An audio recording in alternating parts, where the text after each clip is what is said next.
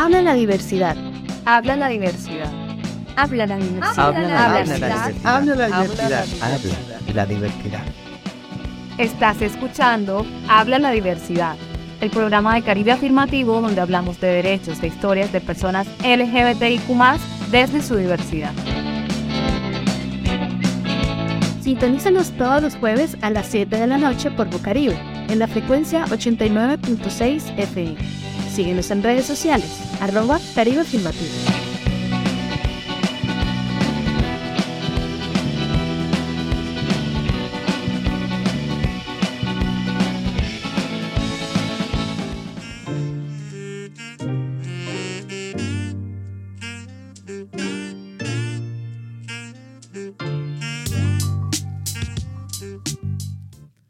Hola, buenas noches. Un saludo a todos, todas y todes. Mi nombre es Elena Jiménez.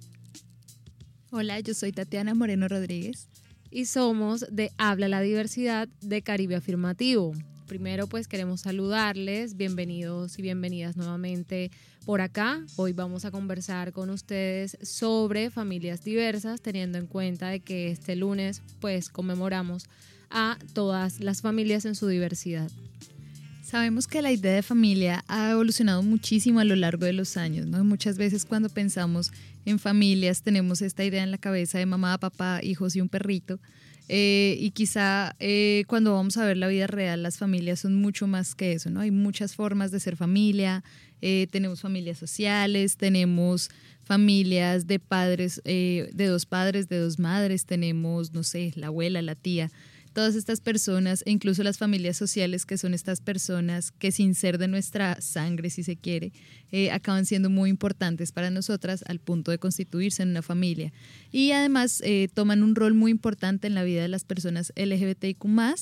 eh, cuando muchas veces son discriminadas por sus propias familias de sangre, no sé, por sus padres. Entonces, hoy queremos hablar y rendir también un poco homenaje a todas esas formas de familia que existen, que están ahí y que son tan importantes para las personas. Entonces, em, tenemos hoy afortunadamente intervenciones de cuatro personas espectaculares que desde distintos lugares nos van a contar un poco sobre cuál es su idea de familia, cómo es su experiencia sobre este tema. Bueno, antes de pasar pues a las intervenciones que les contarán un poco más como desde sus experiencias, desde eh, familias diversas que conocen, queremos darle como darles a ustedes un poco más de contexto sobre esto que son las familias diversas. Y bueno, eh, pues cuando se habla de personas diversas o de familias diversas, podemos encontrarnos con familias con dos padres, dos figuras masculinas, o dos madres, dos figuras femeninas o familias como las conocemos, eh, como en su término eh, serían familias em, homoparentales. Em, en el caso de las monoparentales son las que solemos conocer pues como el papá y la mamá encabezadas así, como una figura materna, una figura paterna, como muchas otras configuraciones que reflejan la realidad pues de lo que hoy se concibe eh, en la sociedad. Eh, estas otras em, configuraciones que pueden ser amigos, amigas, parches, líderes, lideresas en una comunidad, a menudo se convierten también en personas que otorgan espacios de resistencia a las personas LGBTIQ, que estas serían pues las familias diversas, las familias que escogemos. Em, cuando estas familias eh, se conforman es más bien como mm, una alternativa, un refugio para las personas LGBTIQ en su familia eh, biológica, de, de, su parentesco, se vuelve un escenario de rechazo y discriminación para esta persona. Entonces, pues, por no ser un escenario seguro, se refugian en las familias escogidas o diversas. Por supuesto, y estamos seguras además de que todas las personas tienen eh, alguien en sus vidas, amigos, amigas tan cercanas que acaban siendo también parte de esa familia, ¿no? Entonces hoy estamos en este escenario en Habla la Diversidad, que es nuestro espacio radial que semana a semana hacemos aquí en Bocaribe Radio los jueves en la noche, para celebrar precisamente toda esa diversidad que existe en el mundo de las familias y celebrar aquellas que se salen de la norma, que se salen del molde y que siempre han significado un apoyo fundamental en la vida de las personas eh, que tenemos orientaciones sexuales, identidades y expresiones de género diversas. Em, bueno, entonces hoy quiero empezar, eh, vamos a tener primero el audio de una compañera nuestra llamada Jessica. Es una mujer trans de Barranquilla, una mujer espectacular que ha acogido a otras mujeres trans bajo su ala en lo que muchas personas de pronto conocemos o no hemos escuchado tanto sobre maternidades trans, sobre madres trans. ¿no? Entonces son esta figura de la madre que coge, eh, cobija, acoge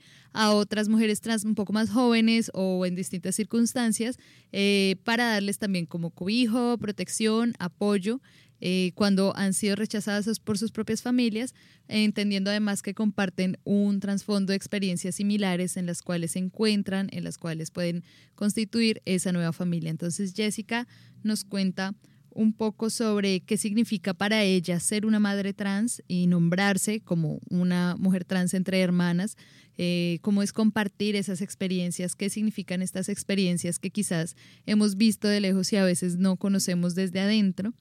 También nos cuenta un poco, eh, hablando ya de estas familias diversas dentro del conflicto armado que han sido, creo que hemos mencionado antes que el conflicto armado tiene algunas afectaciones particulares sobre las personas LGBTIQ, eh, en tanto hemos sido perseguidas por nuestra orientación sexual o identidad de género por distintos grupos armados. Entonces también ella nos contaba un poquito, bueno, cómo entra a ser ese papel de las madres trans en el marco del conflicto armado y finalmente cuáles son esas dificultades, retos, aprendizajes que vienen de ese proceso de ser una madre trans. Entonces les invitamos a escucharla hoy para que podamos aprender un poco más de esa experiencia. Para mí madre trans significa defender los derechos de las mujeres trans, eh, defender eh, sus derechos que han sido vulnerados históricamente, eh, luchar, batallar, eh, por el reconocimiento de los derechos de las mujeres trans, eh, por, por una mejor calidad de vida que nos ayude a salir adelante, no solamente a mí, sino a todas las chicas que están en una condición bastante difícil y complicada por no tener una vida digna, eh, unos ingresos, eh, no tener un buen empleo, eh, o sea, no tener lo necesario en la vida que les ayude a salir adelante. porque el gobierno nunca ha querido ayudarnos a resolver nuestras problemáticas. Por eso me considero una madre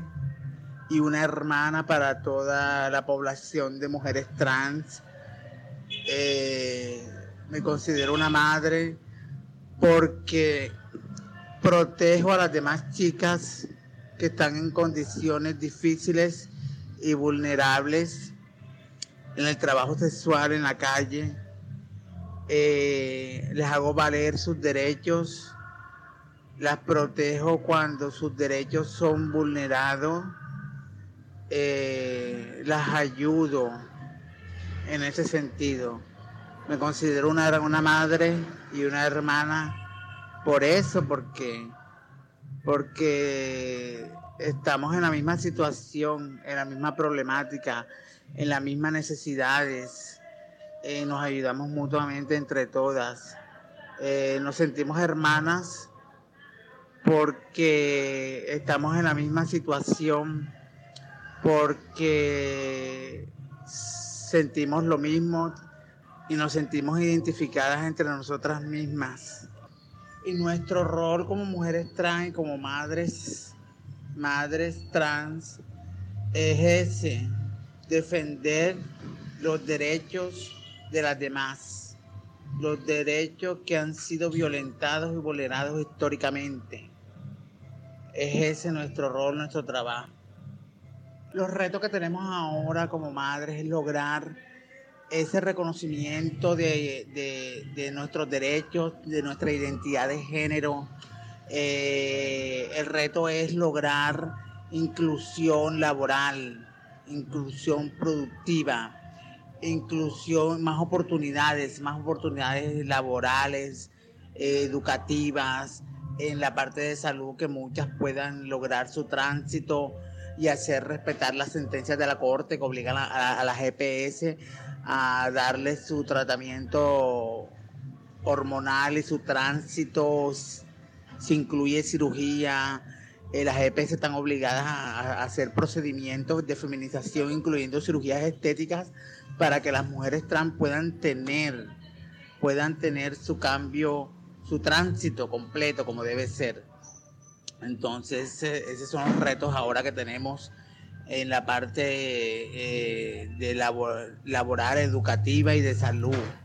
Son muchos retos los que tenemos, eh, luchar por esa discriminación, por esa violencia por prejuicio.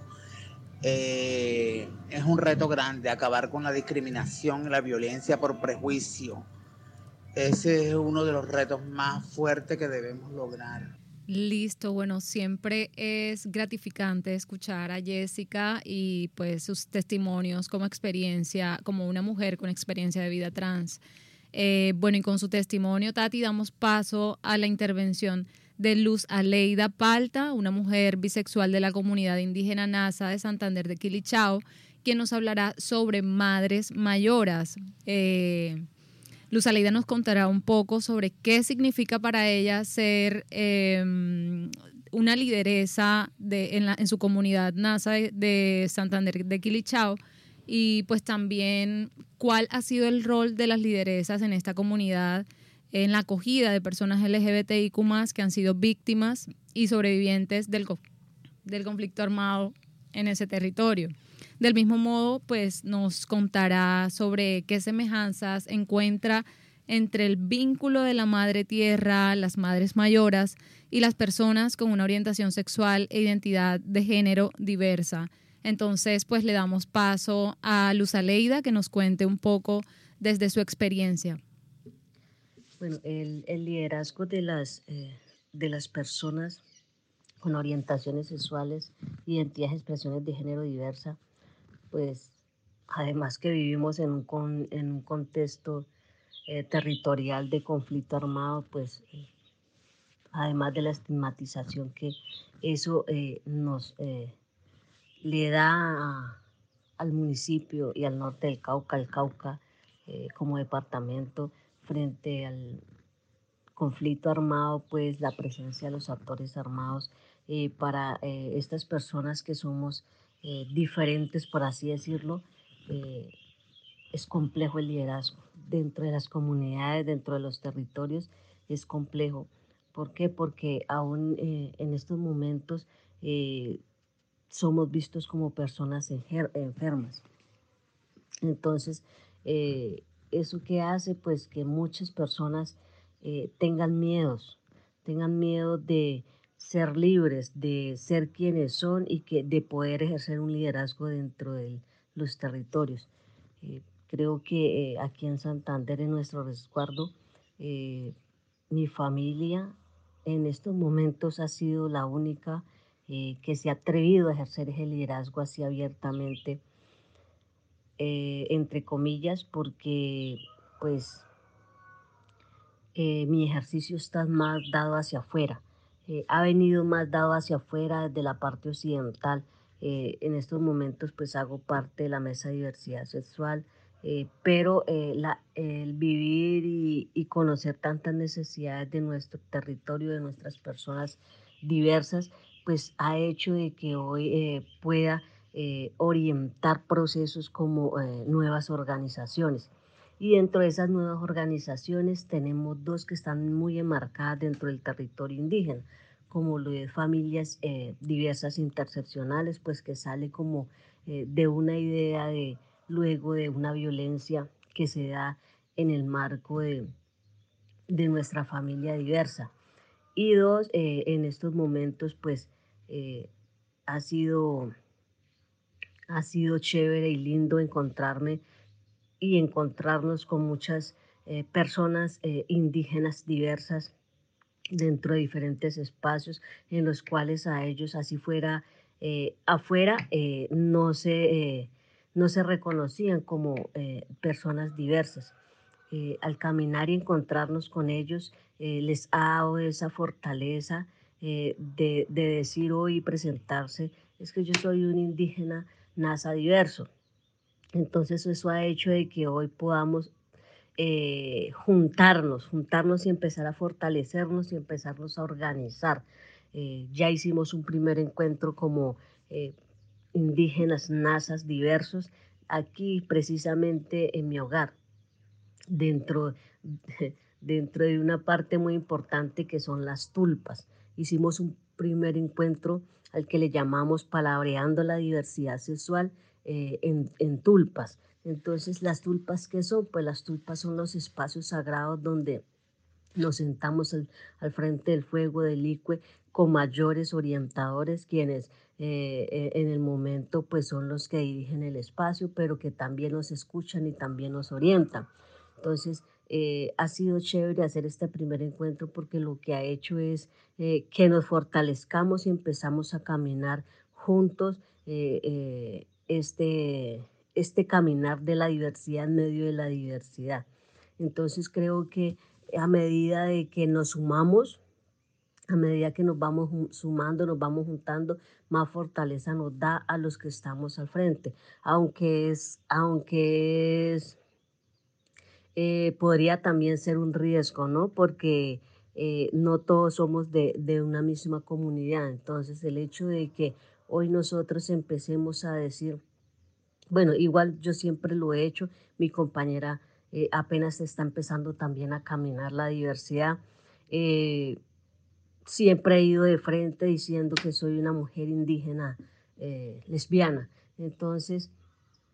pues ahora los, son jóvenes los que están caminando de la mano con nosotros y sentir que ellos, para ellos, nosotros somos como ese referente en el cual se quieren apoyar para empezar a caminar la diversidad. Eh, ha sido importante, ha sido importante en el tanto de que eh, hoy se sienten libres y se sienten apoyados y se, sienten eh, como con esa fuerza de decir, y ya algunas personitas en redes se han declarado, pues han salido de ese, del closet y quieren empezar a, a derribar esos tabú, esas, esas barreras que hay y quieren empezar como a, a que generemos esas estrategias entre nosotros mismos, pero desde una orientación, desde la experiencia, porque es que como jóvenes eh, estamos, están acostumbrados, pues como dice así de frente, eh, sin, sin, revisar las consecuencias que nos pueden traer. Entonces, ¿cuál es la tarea de ese liderazgo que nosotros eh, hemos traído y esas experiencias y todas esas vivencias que hemos tenido frente eh, a la comunidad, a los líderes por, nuestro, por nuestra orientación que pues no es bien vista, pues empezar a decirles, venga, ustedes no se vayan así tan de frente, tan no pensémonos cómo vamos a empezar a caminar, cómo vamos a empezar a hacer frente eh, a, a estas estigmatizaciones que nos tienen dentro de los territorios los mismos líderes, nuestras mismas familias, porque no ha sido fácil y no es fácil y no será fácil, ya que para los que no han podido eh, salir de sus territorios ni desplazarse de sus territorios para ser quien quieren ser, que quieren ser, eh, en últimas muchos han tenido que, han, han asumido el, ese reto de quitarse la vida. Y eso no es lo que nosotros queremos. Son jóvenes que quieren ser hoy libres y a los que queremos hoy ayudar desde ese liderazgo que hoy ellos eh, tienen como referente. Bueno, es muy interesante la experiencia que nos cuenta Leida eh, por todo este proceso de cómo es vivir dentro de la comunidad NASA siendo una pareja de mujeres, ¿no? Cómo es todo este proceso de acoger además a chicos, chicas, chicas más jóvenes que están en este proceso de descubrir su orientación eh, sexual, su identidad de género y empezar a descubrirlo además en su comunidad, ¿no? Cómo eh, conviven las dos visiones en armonía. Y además ella nos habla de cosas súper interesantes como este encuentro eh, de personas NASA de indígenas NASA diversas a nivel sexual y de orientación de género. Eh, llamado Palabreando la diversidad sexual. Entonces es bien interesante cómo se encuentran todas las personas sobre cómo hacer frente a esa estigmatización por parte de líderes y lideresas eh, de su comunidad, incluso de las propias familias. Entonces es bien interesante Muchas veces creo que situamos a lo LGBT en el marco de lo urbano únicamente y no pensamos que, bueno, que existen las personas campesinas LGBT, las personas indígenas, las personas afro, las personas raizales, toda esta variedad de experiencias que son muy valiosas y que además pues conllevan unas resistencias y unas luchas bien, bien interesantes. Entonces agradecemos mucho esta primera parte que Aleida nos cuenta y ahora vamos con una segunda parte en la que nos va a contar un poco más eh, de cómo se van apropiando esos conceptos, de cuáles son como esas luchas que ha dado y de cómo además ella ve esa maternidad que está ejerciendo eh, desde o, su rol de liderazgo dentro de la comunidad, desde el hecho de ser, eh, por un lado, una mujer, entonces ya afronta como algunas cargas de discriminación, pero por el otro lado, además, una mujer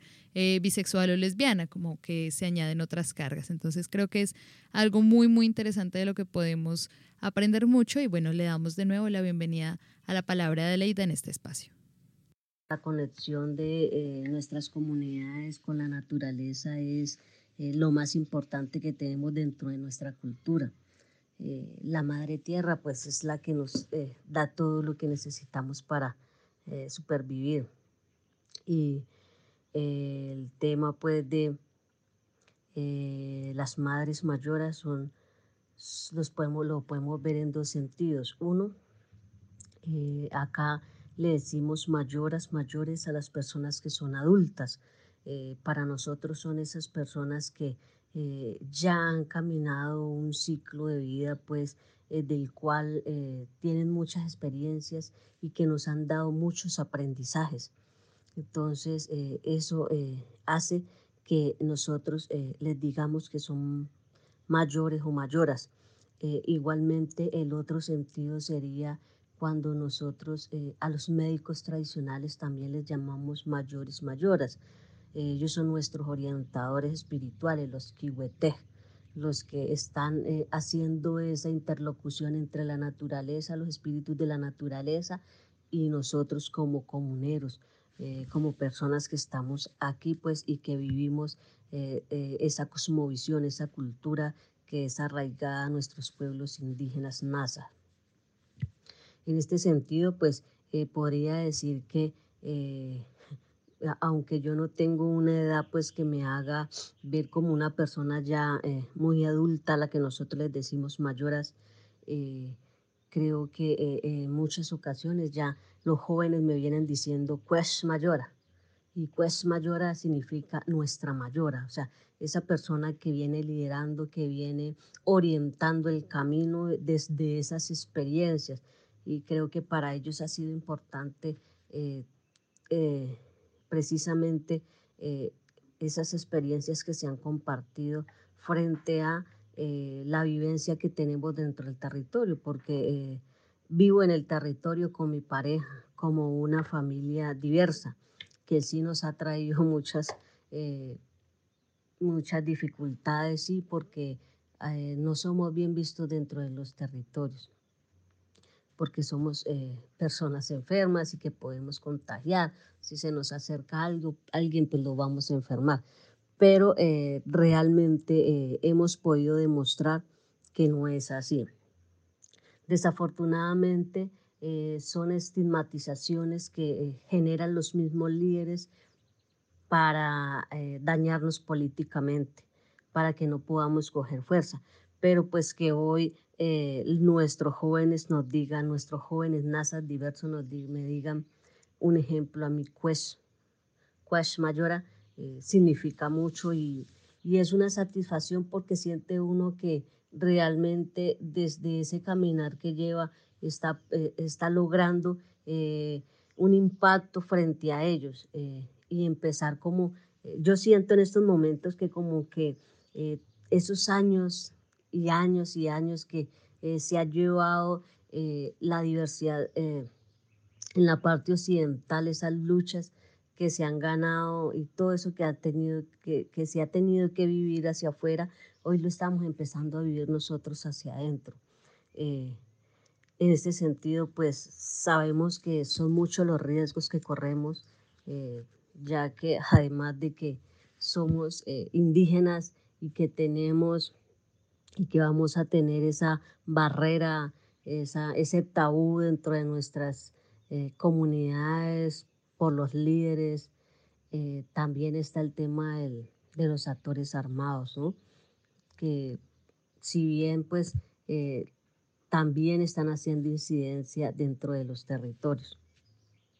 Entonces sí es como eh, si se empiezan a relacionar estos eh, conceptos eh, territoriales dentro de las comunidades indígenas y se pueden entrelazar desde nosotros como personas con,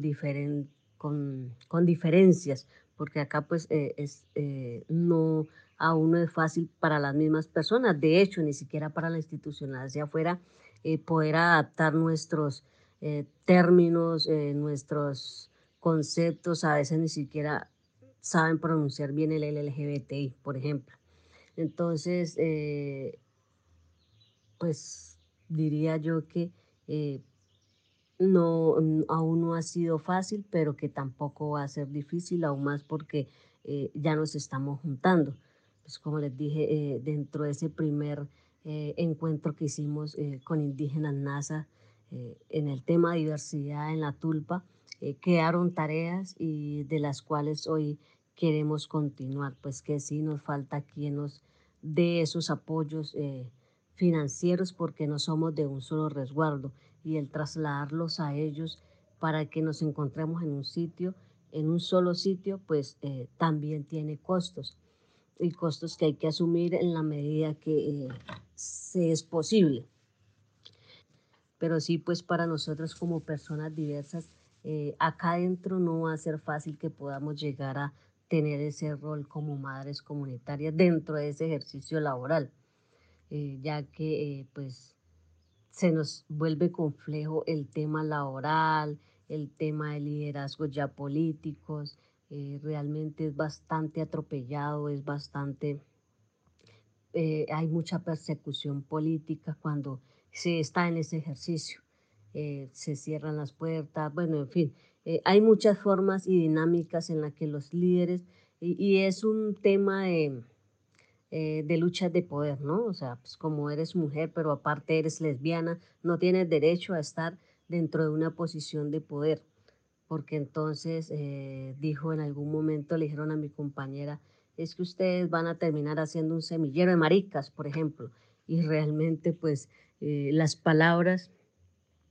eh, se hacen en realidad en el tanto del tiempo, digámoslo así, porque hoy pues el, movimiento el movimiento juvenil está siendo estigmatizado en ese sentido, aunque hay muchas personas que son nasas eh, diversas, eh, pues ya lo, lo están aislando por eso mismo, ¿no? Porque dicen que es una cuna ya de maricas y que todos son maricas. Entonces no puede estar dentro de los dentro del proceso organizativo. Pero pues la idea es eh, de nosotros más que ir, irnos en contra, que es lo que quieren los pelados, es que podamos ir y dar esa pelea dentro de nuestro proceso, mismo proceso organizativo, pero con fundamentos políticos, o sea, con argumentos políticos que realmente eh, logremos generar un impacto, eh, no solamente en el movimiento, sino dentro de los territorios, o sea, como derribar ya ese estigma, esa barrera que hay frente eh, a esas diferencias que tenemos, que más que causarles o, o que generarles a ellos enfermedades, es, creo que son miedos. Bueno, maravilloso escuchar las palabras de Leida y un poco eh, ese proceso de lucha. Ese, ella nos menciona esta frase que me parece hermosa de, bueno, no ha sido fácil hasta el momento, pero tampoco será difícil, ¿no? Cómo se van caminando las palabras y los derechos de las personas LGBTIQ en el marco de las comunidades indígenas, cómo no son de ninguna forma visiones antagónicas, sino que por el contrario pueden ir caminando eh, mientras se van dando como este reconocimiento dentro de la, de la comunidad, la importancia de las personas LGBTIQ en sus comunidades. Entonces, ¿qué te pareció esta intervención, Selena? No, pues eh, también ha sido muy gratificante escuchar a Leida y hablarnos también de, de mm, un poco sobre por qué hay que deconstruir esta idea de que lo LGBTIQ es exclusivo de lo rural, de lo urbano, perdón, que pues en lo rural también existen personas LGBTIQ que están... Eh, tratando de desarrollar su vida de manera libre y plena y pues con todas las garantías. Y pues qué bueno encontrarse como con personas eh, como Aleida, que se convierten, digamos, en un refugio, un lugar seguro para, para acompañar todos estos procesos, eh, como un referente en su comunidad. Eh, y bueno, con la intervención de Aleida podemos dar paso a Luis Darío, al testimonio de Luis Darío, que es un hombre trans de Arauca que también pues nos envía sus aportes respecto a la paternidad trans. Eh, responde un poco a las preguntas de cómo ha sido para él esa crianza que ha enseñado y qué retos eh, ha encontrado, digamos, en el proceso. Em, también, pues, Luis Darío nos cuenta un poco a qué reflexiones le ha llevado su paternidad siendo un hombre trans y cómo su paternidad ha sido una forma de afrontar y resistir al conflicto armado en su territorio. Para mí, durante estos 10 años de relación y crianza de dos hijos varones, quienes tenían 9 años y 7 años, ha sido muy nutritiva y bastante emocionante. El reto más grande es lidiar con los cambios de humor y la etapa de la adolescencia. Hoy día el mayor de 18 años y el menor de 16 años trabajan, estudian y son mi mayor orgullo. Más allá de una identidad de género o etiqueta, para Luis Darío ser un papá trans ha sido la experiencia y vivencia más hermosa, cargada de amor que me ha construido cada día como un hombre ha enseñado a, valorarme y amarme un poco más a sí mismo. Y ha sido uno de, de las experiencias más bonitas. La reflexión más grande que me deja es que no importa tu físico, no importa tu apariencia, lo que importa es lo que llevas en el corazón, la educación, el amor, la lealtad, los valores que le inculcas a tus hijos. Gracias a mis hijos y a mi pareja regresé nuevamente al país a vivir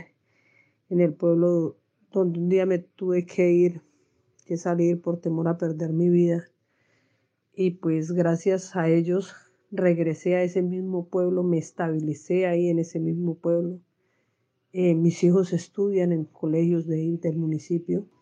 y pues ha sido como ese escudo, esa arma de defensa y obviamente de llenarme de valor y enfrentar esa realidad y decir, no importa lo que pase, son mis hijos, los voy a proteger, me voy a proteger y voy a construir la paz que tanto ellos se merecen como yo me la merezco.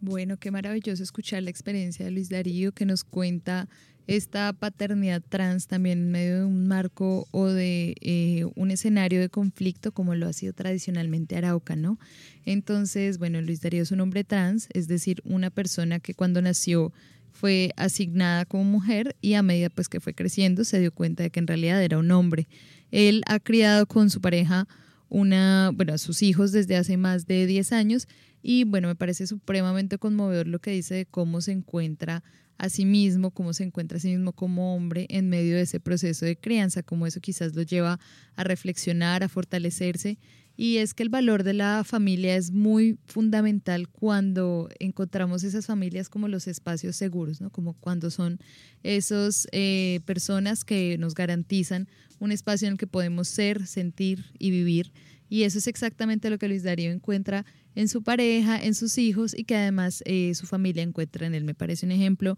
maravilloso de resistencia, además en medio del conflicto. Él también nos narra pues que en algún momento tuvo que irse debido a amenazas, debido a que peligraba su vida y regresa pues precisamente por esa fuerza que le da esta familia diversa para continuar su proyecto de vida dentro de Arauca. Así es, Tati. Em, pues sí, bastante inspiradora la historia eh, de vida, la experiencia de vida de Luis Darío, un hombre trans de Arauca, como lo mencionas. Em, y bueno, también tomando un poco de esto que mencionas sobre la importancia de este tema de las familias escogidas, de las familias diversas, damos paso a la intervención final de Diana Gutiérrez, quien nos habla específicamente sobre esto, sobre em, qué son las familias sociales y cuáles son sus funciones, digamos, en el contexto de las personas con orientaciones sexuales e identidades de género diversas. Eh, a manera pues como de explicación para saber un poco sobre qué es esto de familias sociales, es como el hecho de reconceptualizar el tema el concepto de familia, eh, como lo, lo, hablamos un poco al inicio, pues no son, no son como solo figuras maternas y paternas, masculinas y femeninas, son familias construidas por, por diferentes personas, familias que elegimos, familias pues de la sociedad que de pronto las podemos conformar con personas LGBTIQ donde podemos encontrar otro tipos, otros, otros tipos de maternidades, de paternidades, incluso de hermandades, incluso eh, algunos hombres y mujeres pueden encontrar sus propias formas de maternar y paternar construyendo lo que se llama la familia elegida. Y pues generalmente llegamos, eh, pues las personas LGBTIQ llegan a la construcción de familias sociales eh, por el hecho de venir de una familia biológica, es decir, una familia donde nació y demás, que de pronto no fue segura para esa persona, no le proporcionó protección, o incluso pudo haber encontrado diferentes formas de discriminación, de opresión dentro de ese círculo familiar eh, primero. Entonces, pues a medida que pasa el tiempo, decide escoger su propia familia, dando paso a la familia social, que Diana nos contará un poco de eso. Hola, mi nombre es Diana Gutiérrez. En el momento de que yo expandí mi familia tradicional, por llamarlo así, a mi familia social, que son las personas que me apoyan en estos momentos, fue el hallarme sola eh, en un mundo de dolor donde me encontraba prácticamente eh, a la deriva sin personas que me apoyaran, eh, puesto que mi condición sexual en el momento jugó un rol importante a, al aislarme de todas las personas que me estaban haciendo daño y me, me señalaban prácticamente caí en un vacío emocional donde no sabía manejar mis emociones y no sabía pedir ayuda. Después de, estar prácticamente mucho tiempo en terapia, fue donde aprendí que no estaba sola, de que si pedía ayuda muchas personas me, me, me, extenderían la mano prácticamente y estarían para mí eh, en cada momento que yo lo necesitaba y eran esas personas que al raíz del tiempo, de los pasos y de las caídas, fui nombrando mi familia, fui optando por tener esta voz de ayuda sin miedo a, a qué iba a pasar en el momento que yo solicitara esta ayuda. En el camino encontré una hermana de la vida que es mi hermanita, como si fuese de sangre, pero no lo es, es una hermana que la vida me otorgó. Amistades que mis hijas les pueden decir tío, y son las personas que yo considero mi núcleo familiar. No simplemente tiene que tener esa línea de sangre para uno poder llamar familia a alguien. Y esto lo he descubierto a raíz de dos años donde he estado caminando bajo tropiezos de la vida. Entonces todas estas conclusiones dan una moraleja al final de que la familia no simplemente es de sangre, y son personas que a lo largo de tus caídas siempre van a estar ahí para levantarte y en este caso me ha pasado a mí. Pues en mi caso fue una red de apoyo gigantesca, personas que nunca juzgaron mi orientación sexual ni mi expresión de género, personas que al raíz de quedarme sola por mi orientación sexual estuvieron ahí sin, sin decir ni juzgar en nada lo que es mi vida personal ni mi vida pública fueron personas que me apoyaron y me levantaron a lo largo del camino sin miedo al que dirán personas con las que yo fui visible y soy visible a la fecha de hoy eh, mi orientación sexual y sin miedo a, ni, a ningún señalamiento de la sociedad. Eh, siento de que es una, un gran apoyo, puesto que hay personas que tienen que eh, emigrar, ser desplazadas. Son personas que no tenemos la fortaleza mental para afrontar situaciones como esta, donde no sabes cómo, cómo manejar las cargas emocionales que dejan todo esto del conflicto armado y sin una red de apoyo que uno tenga, uno va a estar prácticamente solo llevando estas cargas. A veces uno necesita una voz de aliento que le diga a uno si puedes, si vamos a poder y mirar planes, planes A, plan B y plan C que a veces uno no los puede realizar solo. Y más en este margen que hablamos del conflicto armado, donde literal una persona sola es vulnerable. Por eso eh, necesitamos estas redes de apoyos como la familia social para uno eh, enfrentar una sociedad que marca, que daña y que derrama sangre a lo largo de la historia. Por eso no podemos estar solos y siempre que saber pedir ayuda, porque si no la pides, nadie va a saber que estás en problema. Y prácticamente tu familia es quien te va a apoyar y dar la cara, porque me han pasado eh, historias sobre esto y las personas que son mi familia social, mi familia expandida, mi familia escogida, ha dado la cara por mí y me ha ayudado a salir de muchos problemas en esta, en esta situación. Eh, muchísimas gracias. Bueno, y Diana nos cuenta además eh, un poco también cómo esas familias sociales casi que pueden salvarnos la vida, ¿no? En muchos momentos eh, en que, bueno, especialmente en un entorno tan complicado como lo puede ser Colombia, en el marco del conflicto armado, de la persecución, de una estructura social que persigue a las personas con orientaciones sexuales e identidades de género diversas, está entonces esas amistades que llegan y no hace clic simplemente y se da cuenta de que esas son las personas que le van a garantizar un espacio seguro, ¿no? Que de pronto eh, no es la familia sanguínea que a veces tenemos en la cabeza que va a ser incondicional, pero la realidad a veces puede ser un poco diferente. Y es muy interesante como ella nos menciona eh, que incluso por salud mental necesita eh, rodearse, o bueno, necesitamos, por supuesto, todas rodearnos de personas que puedan apoyarnos en distintos procesos. Entonces, agradecemos muchísimo que Diana nos haya podido compartir esta experiencia y empezamos a cerrar un poco el programa de hoy habiendo escuchado distintas perspectivas sobre familias diversas, cuatro muy diferentes sobre maternidades trans, paternidades trans, eh, sobre familias sociales y sobre madres eh, del mismo sexo en comunidades indígenas. Todos puntos muy distintos de vista que nos traen pues bastante por pensar y además otras realidades que conocemos en este momento. Eh, entonces escuchamos las voces de estas personas que han sido ejemplo de resistencia en una sociedad marcada por la violencia del conflicto armado, que además históricamente ha rechazado y ha discriminado y violentado a las personas LGBTQ o a todas las personas que se salen como de la norma de comportamiento. Así es, Tati. Eh, con estos últimos o más recientes testimonios, eh, el de Luz Aleida, el de Diana, eh, vemos como la importancia, digamos, de estos grupos que acogen a las personas que han visto su vida impactada por diferentes tipos de violencias, que literalmente puede salvarles la vida porque salen pues de unos contextos quizás familiares muy opresivos y también contextos sociales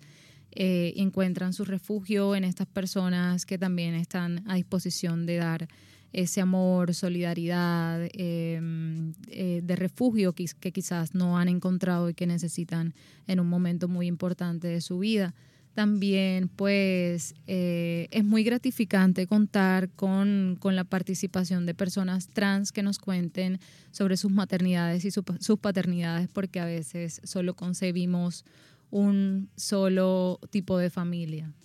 Entonces pues con esto eh, vamos dando un poco el cierre al programa agradeciendo a todas las personas que, hoy nos contaron sus, sus testimonios y bueno, dispuestas a, conocer más historias y experiencias de vida de personas LGBTIQ.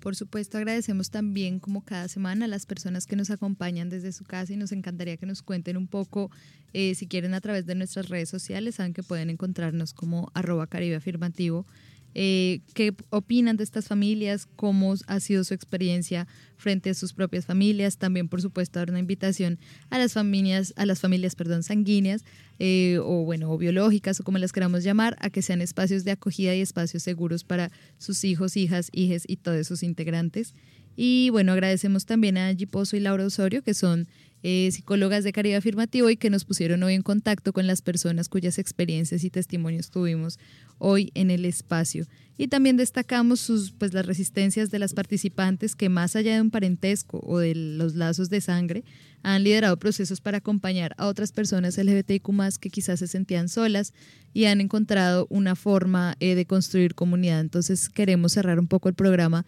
recordándoles a las personas que nos escuchan que siempre es posible encontrar una comunidad que te rodea, que te apoye. Y bueno, recordarles que Caribe Afirmativo está en distintos territorios de Colombia, especialmente en la costa caribe y por supuesto en Barranquilla y Soledad, eh, pudiendo pues brindar estos espacios seguros a las personas con orientaciones sexuales diversas, personas gays, lesbianas, bisexuales, trans, que seguramente pueden necesitar de ese espacio en que se sientan seguros, apoyadas y confiadas. Muchísimas gracias por escucharnos esta noche y nos vemos dentro de ocho días.